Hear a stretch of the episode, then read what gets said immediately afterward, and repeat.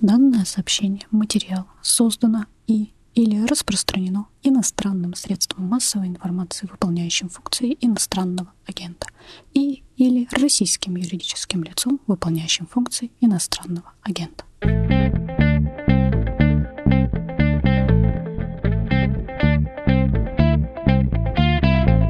В нашем подкасте сегодня Антон Шаховцов, политолог, исследователь крайне правых партий в Европе. Здравствуйте, Антон. Здравствуйте. Наш подкаст, напомню, называется «Что случилось?», производится и издается изданием «Медуза», посвящен новостям, которые долго остаются важными. Меня зовут Владислав Горин. Антон, хочу поделиться с вами впечатлением от чтения иностранной прессы сюжет, если честно, поразивший меня своей неочевидностью. Может быть, он для меня не очевиден, потому что я слишком близко наблюдаю картину российской жизни и не замечаю чего-то с близкого расстояния. При этом про этот сюжет пишут вполне приличные издания, и состоит он в том, что мозговым центром путинского курса идеологии нынешней внешней политики является Александр Дугин, который евразийское движение, мистика, вот это все. Вашингтон-Пост, например, титулует его как э, «Путинс Брейн», ну то есть мозг Путина, или «Путинс Распутин», то есть э, путинский Распутин. И э, Распутин тут не в куртуазном смысле, как это принято в Европе и в США, не Рара Распутин, Russia's greatest sex machine, а в смысле, в каком понимали Распутина в поздней империи, да, публикой, или там, как его рисует мультик Диснея про Анастасию, типа мистик, даже чародей, который окутал чарами императора. Вот давайте обсудим, может, там есть какое-то действительно влияние евразийства, имеет ли об этом смысл говорить, и если да, то насколько все серьезно устроено. Ну, а во-вторых, я хотел бы, чтобы вы, собственно, описали это идейное пространство, поскольку вы даже в него, был дело, лично погружались. Можете начать именно с этого, с того, как вы очутились в евразийской среде, как она вас захватила, и, может быть, даже с элементами биографии. Вы ведь крымчанин, насколько я понимаю. Севастополец. Ну, смотрите, в принципе, в Севастополе, в Крыму наиболее доминирующим идеологическим полем всегда было такое русское националистическое поле. Люди, которые хотели вообще в Крыму, в Севастополе заниматься политикой, они были обязаны быть русскими националистами. И дело доходило до даже таких смешных моментов, когда ну, в 2000-х годах милиция и в целом государство начало ставить под контроль вот те мафиозные группировки, бандитские группировки, которые орудовали в Крыму на протяжении 90-х годов, ну и в начале даже нулевых. Вот эти бандиты, когда они поняли, что прежней работой они не смогут заниматься, и нужно переходить в политику, либо в милицию, либо в политику. И они, естественно, все эти бандиты, если они шли в политику, они шли как русские националисты. Ну, потому что было понятно. Но если ты не русский националист, значит все. И, в принципе, я рос вот в таком идеологическом пространстве русского национализма, но мне было очень скучно. И когда появился уже интернет, когда выход в интернет стал уже более свободным, не как в 90 90-х, да, я интересовался самыми разными течениями русскими националистическими. Конечно же, на мои тогда взгляды очень сильно повлияли бомбардировки Югославии в конце 90-х годов. Как студент тогда, даже таких, скажем, левацких взглядов, скорее, очень переживал и близко принимал к сердцу. Но вот те интерпретации, которые я встречал, почему это происходило, что за этим скрывается, да, вот на тот момент мне больше всего подошло, или я обнаружил, что наиболее адекватная для меня тогда интерпретация, это были интерпретации именно Александра Дугина. И, конечно же, было такое, скажем, культурное влияние, потому что Дугин, он же вообще, в принципе, вышел из субкультурного движения. И я сам тогда тоже был субкультурным человеком, да, я там выпускал музыкальный журнал об альтернативной независимой музыке. И как-то это все вот пересекалось, потому что, опять же, да, если там взять работы Дугина на субкультурном уровне, не только политические, а такие околополитические или метаполитические, плюс такая субкультурная закваска, которая еще исходила из, скажем, творческих экспериментов времен национального национал-большевистской партии. Да, вот мне как-то это было близко. Но это продолжалось не так много времени, мое это увлечение оно, в принципе, не вылилось в какую-то серьезную политическую деятельность, так просто прошло это на поверхностных таких моментах и никогда не погружался прямо в какие-то конкретные дела, в практику. Хотя, когда был создан ЕСМ, Евразийский союз молодежи в 2005 году, московские ребята, они пытались активизировать деятельность евразийскую на территории Украины в том числе, и меня вроде как даже назначили там, э, лидером Севастопольского ЕСМ, но тогда это был уже такой период заката моих всех интересов по этому поводу. И ну, когда вот они говорили, там, Севастопольская ячейка ЕСМ, ну, это было смешно, там было примерно 4 человека, которые там, не знаю, встретили всего раз, наверное, 5. Но это звучало просто очень громко, и да, такой был опыт я помню ЕСМ, Евразийский союз молодежи в своем городе. Это промышленный миллионник, э, такой достаточно серый, стоящий на берегу величественной холодной реки. Там это было крайне неформально, если не сказать маргинально, очень малочисленно и, если честно, совсем уж такие экстравагантные люди туда входили в небольшом количестве. Ну и, кажется, ошивались э, какие-то несвежие взрослые мужчины. И все это отдавало клубам городских сумасшедших. В случае с Севастополем это, может быть, и отзывалось как-то в вашем сердце. В Перми это звучало странновато, скажу честно. Давайте, может быть, попробуем проследить идейную генеалогию того, что Александр Дугин предложил, в том числе вам в свое время. Я не уверен, что имеет смысл сильно погружаться в начало 20 века в евразийство той поры, но про него самого, из чего он вышел, вот этот позднесоветский мамлеевский круг, э, как он обратился к мистике и что он, собственно, предлагал сначала, как это меняется, чем это живет сейчас, было бы крайне любопытно узнать, поскольку, вы понимаете, Дугин скорее мем сейчас, да, все на него смотрят и такие, о, окей, понятно. Что там за этим скрывается, далеко не многие вникают. Да, ну я перед этим тоже пару слов скажу, да, Севастополь. Это тоже было нечто такое маргинальное. Нас вообще никто не понимал, вообще, кто вы такие, что вы ходите с этими черными флагами, с, с золотой звездой. И в основном, да, это было очень субкультурно. То есть э, ребята, которые меня там нашли и решили, вот давай что-то такое делать, они вообще были язычники. И они искали в действительности что-то такое более легальное для манифестации своих языческих взглядов. И они почему-то решили, что евразийство им подходит больше всего. А после того, как эта ячейка развалилась, ну, потому что никто ничего не хотел делать на самом деле, все это просто воспринимали как веселое времяпрепровождение, там, поговорить о битве континентов, но никто делать ничего не хотел при этом. Вот. А эти ребята пошли в готы, то есть они стали готами. Вот у них такое язычники, потом, значит, евразийцы, а потом готы. Ну, мне кажется, это очень такая вполне логичная эволюция.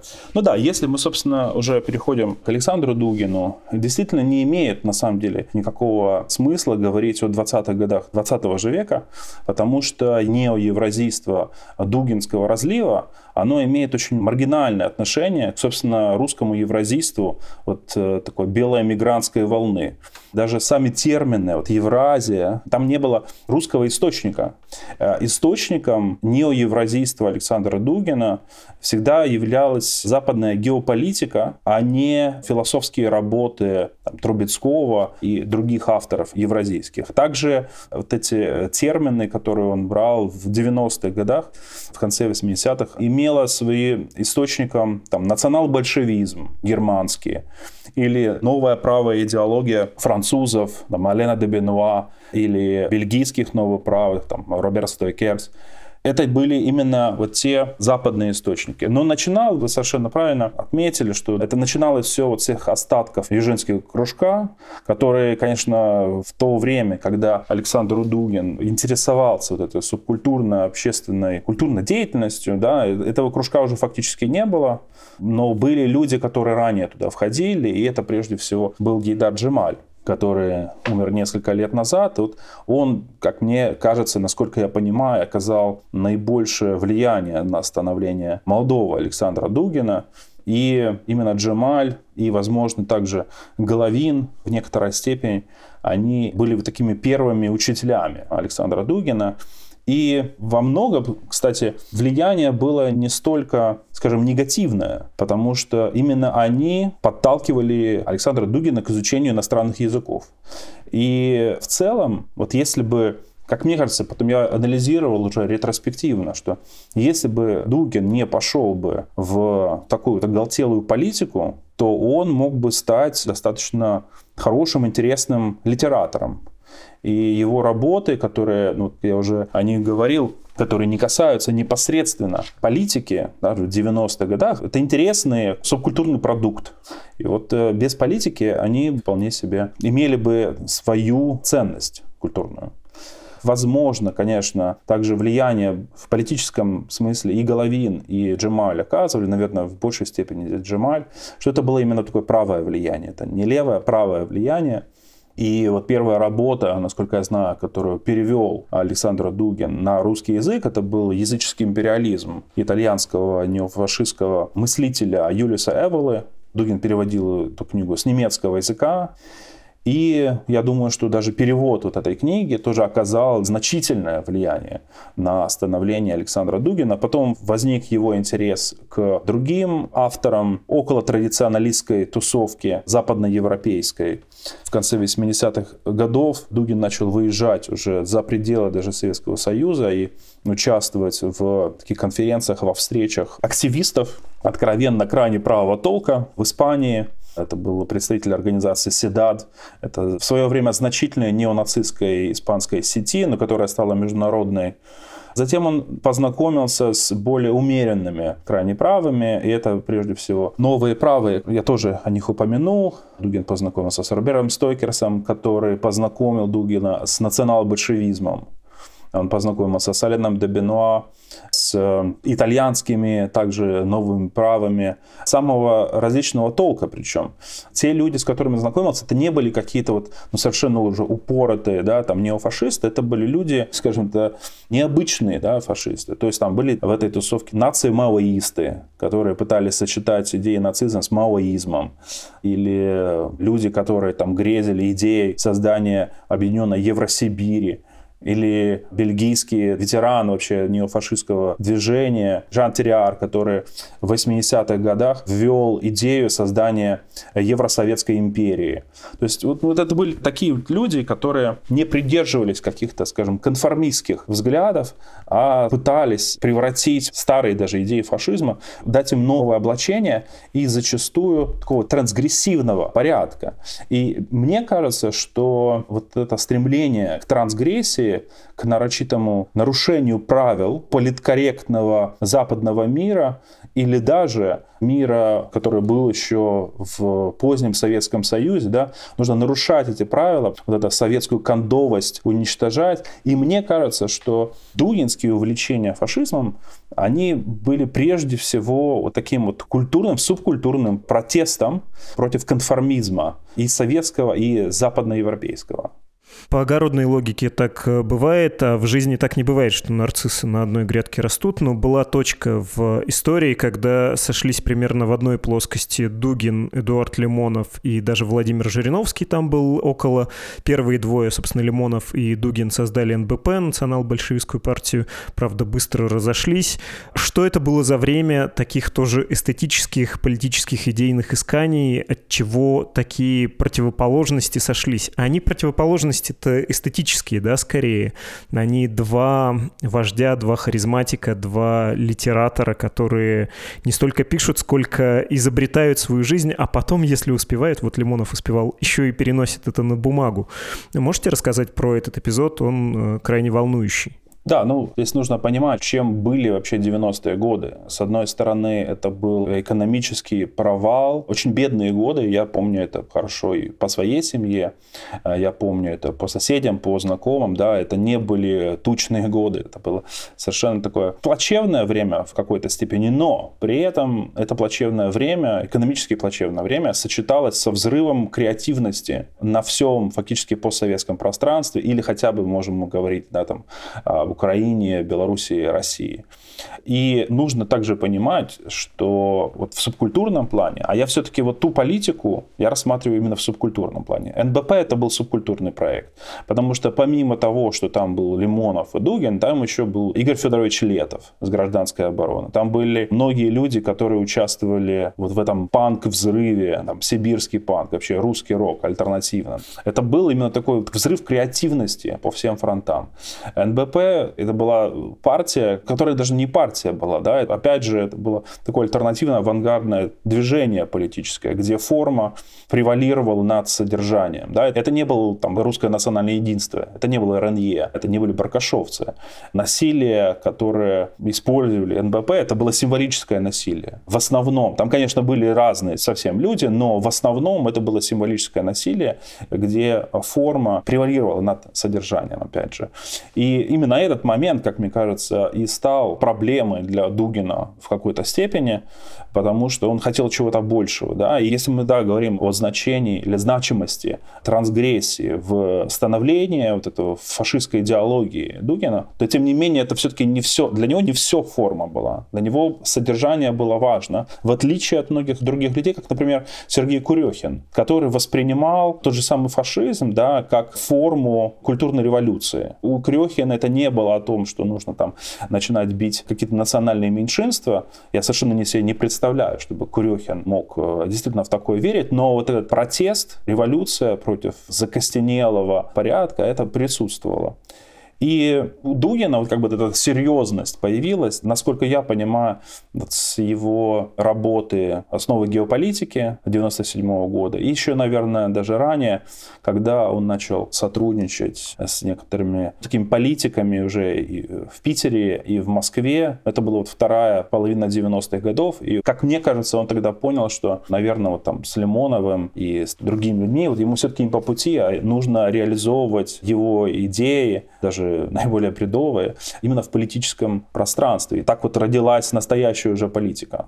Я довольно вульгарно представляю себе его идеи, так что если я сейчас буду описывать, вы не смейтесь и поправьте меня, и, может быть, объясните, как правильно. Насколько я понимаю, посылку Дугина, она, в общем, традиционна для многих э, крайне правых и состоит в том, что у евразийской цивилизации вот есть некая общность, и это некое единство, у нее есть э, примерно своя территория, и свои приоритеты, и зиждется все это ну, на том, что мы назвали бы, наверное, какой-то духовностью. Вот некая такая неуловимая суть, из которой все исходит как из посылки, но в ней это вся и проблема.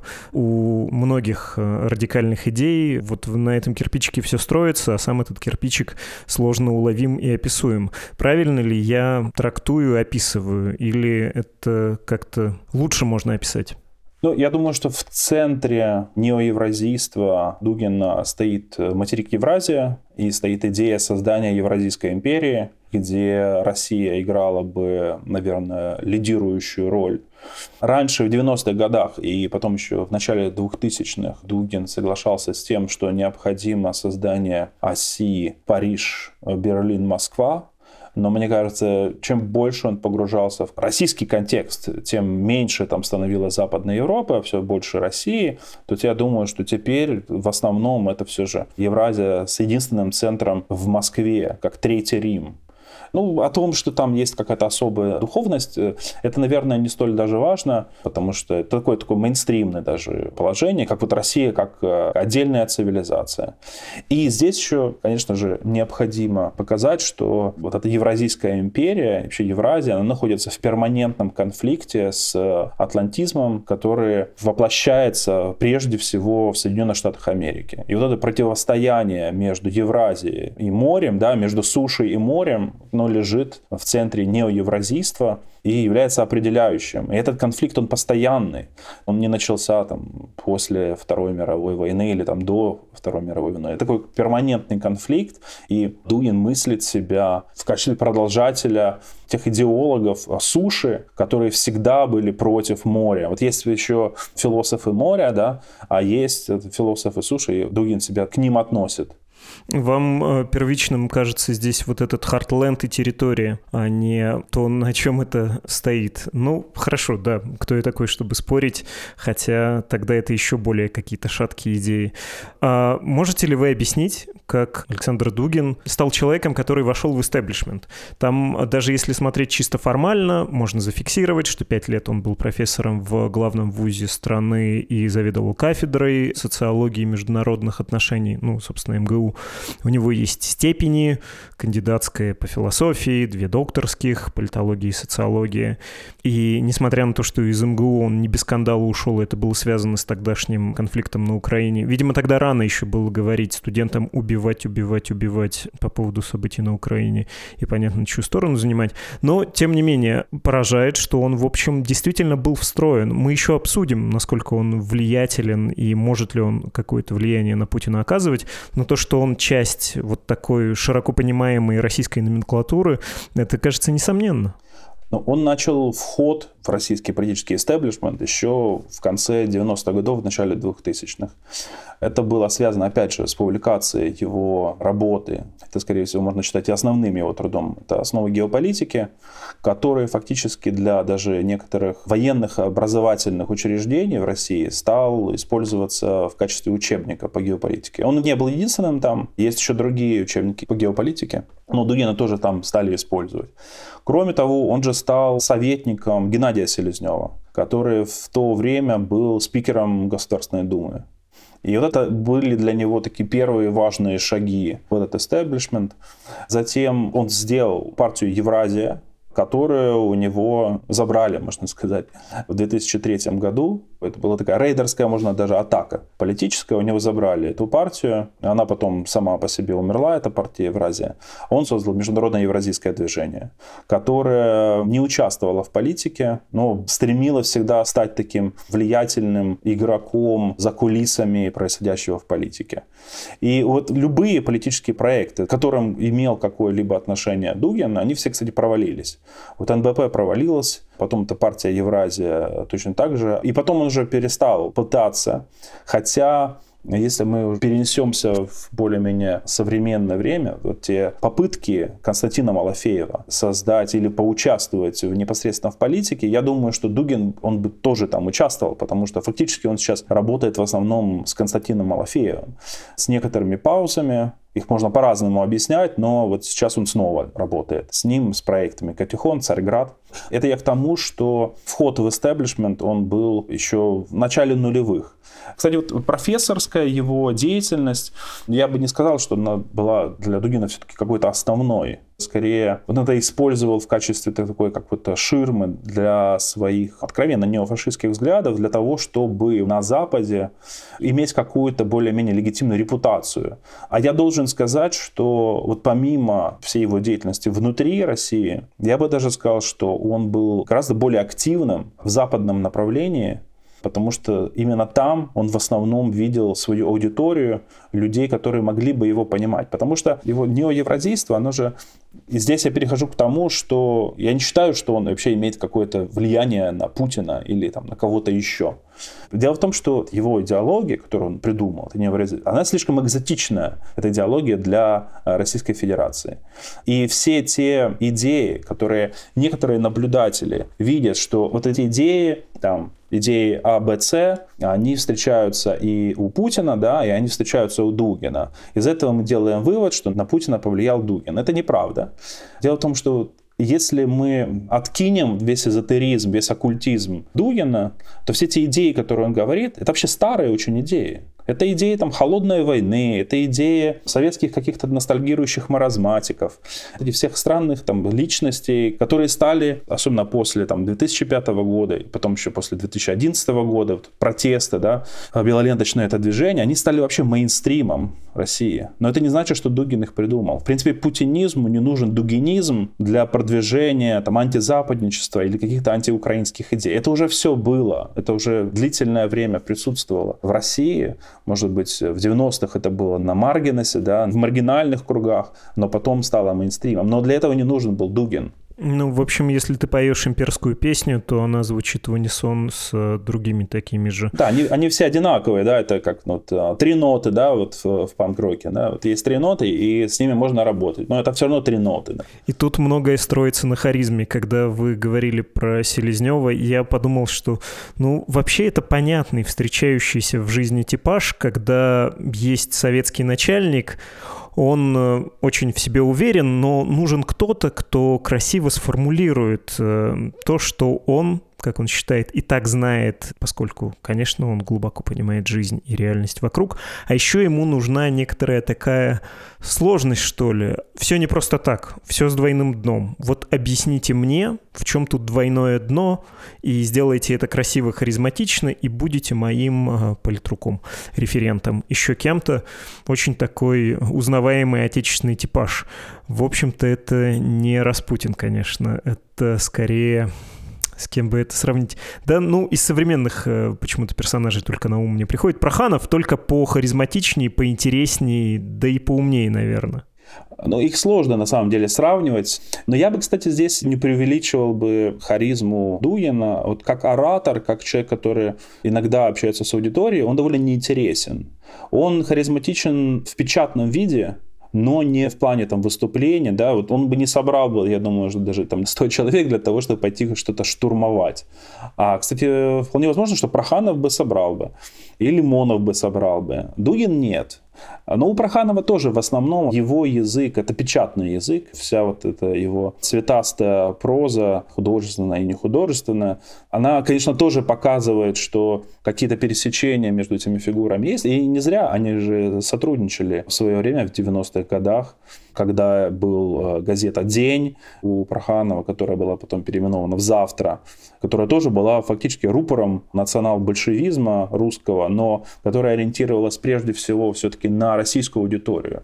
Потому что те проекты, которые были у Дугина, вот его личные, да, это и журналы «Элементы», это все-таки была попытка познакомить российскую общественность, во-первых, западной крайне правой мыслью, но также и наоборот, тоже внести какую-то свою лепту в развитие западной новоправой мысли.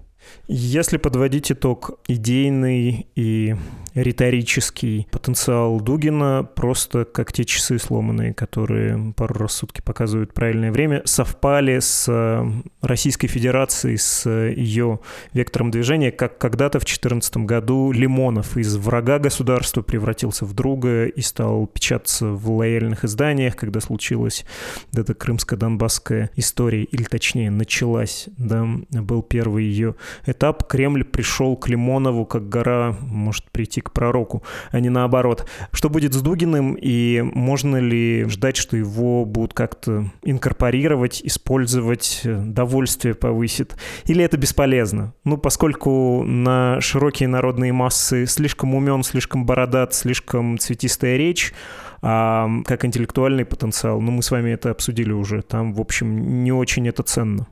Давайте я предложу некоторое свое понимание роли Дугина за последние годы имея достаточно разветвленную большую сеть знакомств и контактов в Западной Европе и также в Латинской Америке, Дугин стал полезен для отдельных общественных э, фигур в России именно в качестве такого, знаете, координатора различных связей. Вот когда нужно кого-то найти, а вот у нас есть там, скажем, ну, какой-нибудь там французский публицист, который мог бы сказать или там прокомментировать, да, вот в нужном для нас ключе те или иные события, в которых э, участвует Россия. Дугин найдет таких. А если вы спросите, а вот а в другой такой стране, и вот еще какой-нибудь такой там политик, он тоже найдет это. И он вот таким, я не знаю, как это правильно по-русски сказать, но есть в английском слове хорошая networker. Человек, который знает свою сеть контактов и может всегда найти нужного человека. Это такой более продвинутая версия фиксера в какой-то степени.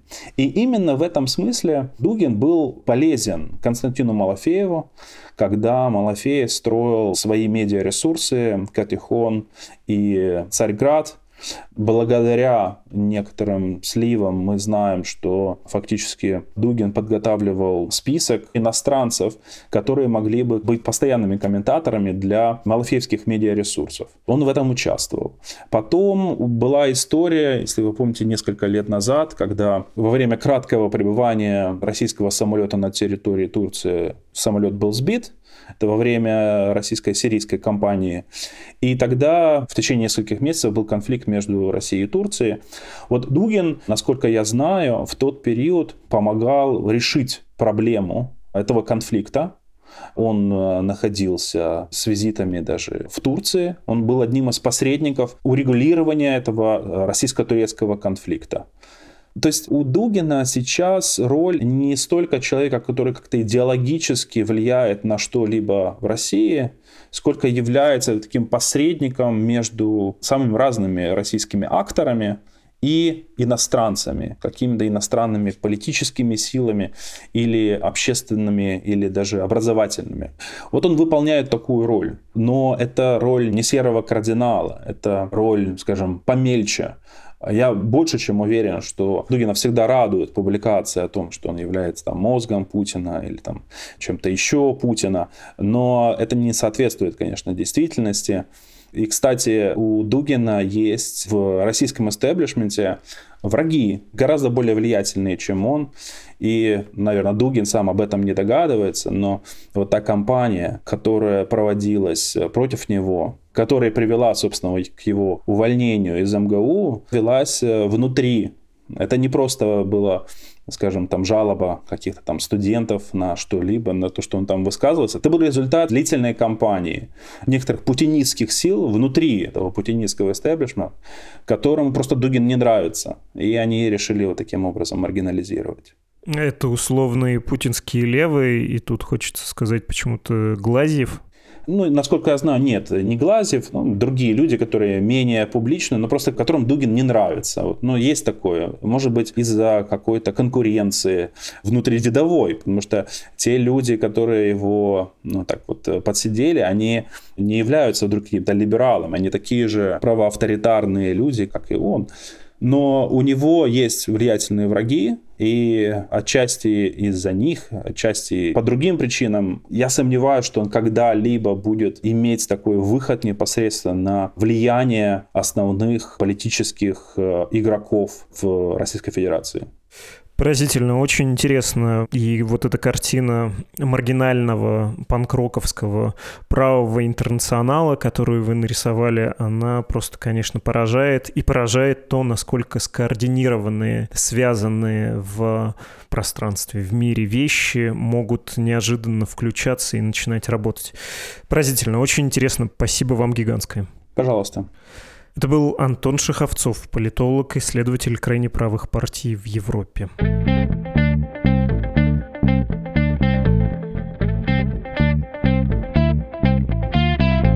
В этом году так сложилось, что открываете все эпизоды подкаста «Что случилось?» вы, слушатели, точнее те из вас, кто прислал нам аудиосообщение на e-mail подкаст собакамедуза.io. И очень здорово, что вы сопровождаете свои послания с аудиофайлами еще и текстовыми посланиями, письмами. Прочитаю одно из них, которое написала Наталья. Она сама из Сетла, хотя родом из Екатеринбурга. И она заметила, что, видимо, поэтому чувствует особенную привязанность к нашему подкасту, потому потому что и мне этот город не чужой. Вот что Наталья написала еще.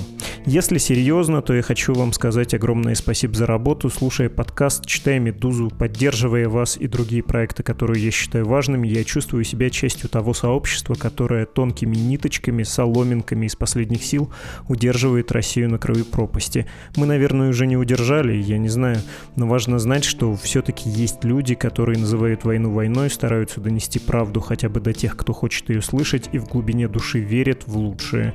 Мне повезло, большая часть людей вокруг меня против войны. Но вы знаете, как это не ужасно звучит, даже те, кто живут на другой стороне планеты от России, побаиваются выходить здесь на акции против войны или писать в соцсетях, даже поставить лайк, боятся подставить родных в России или потерять самим возможность приехать. Для меня это стало одним из компонентов той безысходности, что принесла война. Спасибо, что помогаете справиться с этой безысходностью, честно делая свое дело. Ну а в конце Наталья пишет, что обнимает нас. Мы вас тоже, Наталья, обнимаем. Спасибо и за добрые слова, и за поддержку. Всем, кто еще хочет поддержать наше издание деньгами, вы можете сделать это при помощи странички support.meduza.io и save.meduza.io. Второй из названных адресов, тот, который save.meduza.io, ведет на страницу с инструкцией по-английски. Так что можете смело пересылать его своим знакомым из других стран, тем, кто по-русски не читает, не понимает, не говорит. Напомню напоследок, с вами был подкаст «Что случилось?». Он посвящен новостям, которые долго остаются важными. Берегите себя. До свидания.